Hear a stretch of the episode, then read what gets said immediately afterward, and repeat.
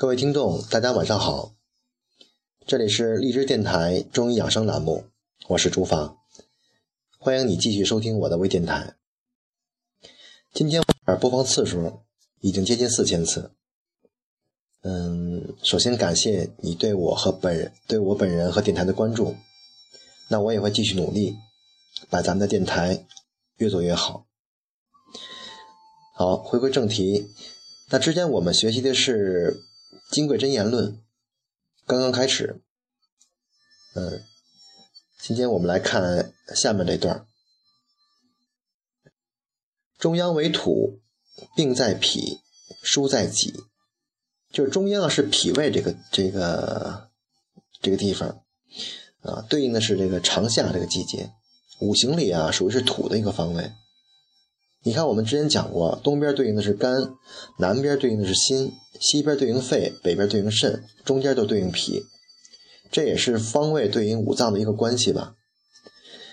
嗯，脾的精气啊，流动的是脊和背这块，所以说平时啊，嗯，你要想促进脾的吸收功能，哎，可以捏捏脊和背，脊背这块儿，哎，对孩子也是很好的。故春气者病在头，夏气者病在脏。就是春天啊，它容易刮东风，来鼓舞肝气的上升。但如果肝气过多了，往就往头上走，所以它会导致啊头痛或者偏头痛。但一般的情况下啊，如果要是头顶痛的话，基本上是就是都是跟你肝的问题多一些。如果要两边痛呢？啊，就是胆的问题多一些。到了夏天这块呢，呃，五脏六腑是脏在里，腑在外，所以夏天容易伤心，心为五脏之一啊，所以也很容易撩拨人的心火。秋气者病在肩背，冬气者病在四肢。就是秋天这个季节啊，容易伤到肺。因为肺的精气啊，走的是肩背这一块儿，所以有的时候你这个两肩这块啊，就容易疼痛。到了冬天呢，阳气是收敛的，所以有些人哎四肢就会冰冷，哎，四肢产生冰冷，然后呢，严重的时候的话，哎会出现疼痛，尤其是早上的时候醒醒来以后，啊你会感觉到四肢很酸，就好像睡眠不好似的。其实也是因为冬天的原因，它是收缩的嘛。当然，有些人还会出现那种血液不通顺，造成血栓，所以老人在这个季节更需要注意。嗯，如果你的手脚都是青色的，那说明是什么呢？说明你这个问题已经很严重了啊，容易引发这种风湿。因为风湿病啊，跟风气、湿气、寒气有是有关的。但类风湿是免疫力的问题，嗯，这是两码事儿，那是。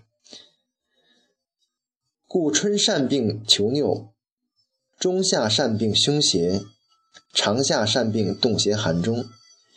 求啊，就是鼻子流清涕的意思；拗呢，就是鼻子流鼻血，哎，流鼻血的意思。就是说，所谓春天啊，容易流清涕，哎，流鼻血，也是因为你肝气上升的原因，哎，导致的问题。到了初夏，就容易伤到心脏，哎，胸的两边就会有时有的时候会不舒服，产生胸闷呐、爱叹气啊这种问题。长夏的时候呢，嗯，因为对应的是脾嘛，所以有的时候脾这个是管着运化和吸收的，所以搞不好就容易产生腹泻的问题。所以你用藿香正气水倒是，呃，对这个腹泻倒是挺好的。秋善病风虐，冬善病痹绝。这个痹啊，就是四肢麻木的意思；绝呢，就是呃四肢冰冷，就手脚冰冷的意思。就是秋天啊，身体容易受风，呃，容易发烧啊或者发冷；冬天呢，容易出现这种四肢麻木、手脚冰冷。呃，原因呢，就是你的阳气收敛了，这也算正常。但如果说你到了春夏，你的手脚还是冰冷的，那说明是什么呢？你这个身体太虚弱了，哎，一定要好好调理调理。好，那我们今天的原文就先讲到这儿吧。上一回我们说过皮肤，说过肌肉，今天呢，我们来讲讲脂肪。平时大家可能都比较关注脂肪这一块儿。呃，首先人说，人之所以要长脂肪，是因为第一，它是为了储存能量；二是为了保保温取暖。所以，当你人的脏器受寒的时候，它就会通过脂肪来保护你的内脏。当然了，现代的人呢是以瘦为美，嗯，有很多人呢都是盲目性的减肥，啊，明明不瘦，明明明明不胖，但要可能还是要追求那种极致。有的甚至呢，呃，采用那种抽脂的方法，这其实都是对身体很，呃，伤害是很大的。包括女性丰胸也是一样的。但是这个人啊，如果你要太瘦弱了，你身体没有脂肪的保护，就很容易被寒气直接伤了你的腹脏腑，很容易得病。所以身体也容易积累寒气。当然了，什么事情都有一个度啊。就如果你的脂肪过多，呃，也不好，就是有时候会甚至影响你的生育功能，出现这种不排卵呐，或者闭经的这种状况。有一句谚语不是说吗？呃，母鸡肥了不下蛋，也是这个道理。呃，就是还是有个度。呃，有些人啊，可能喝凉水都长肉，原因是他还是他这个三焦这个气化功能比较弱，就是运化不开，消化不了，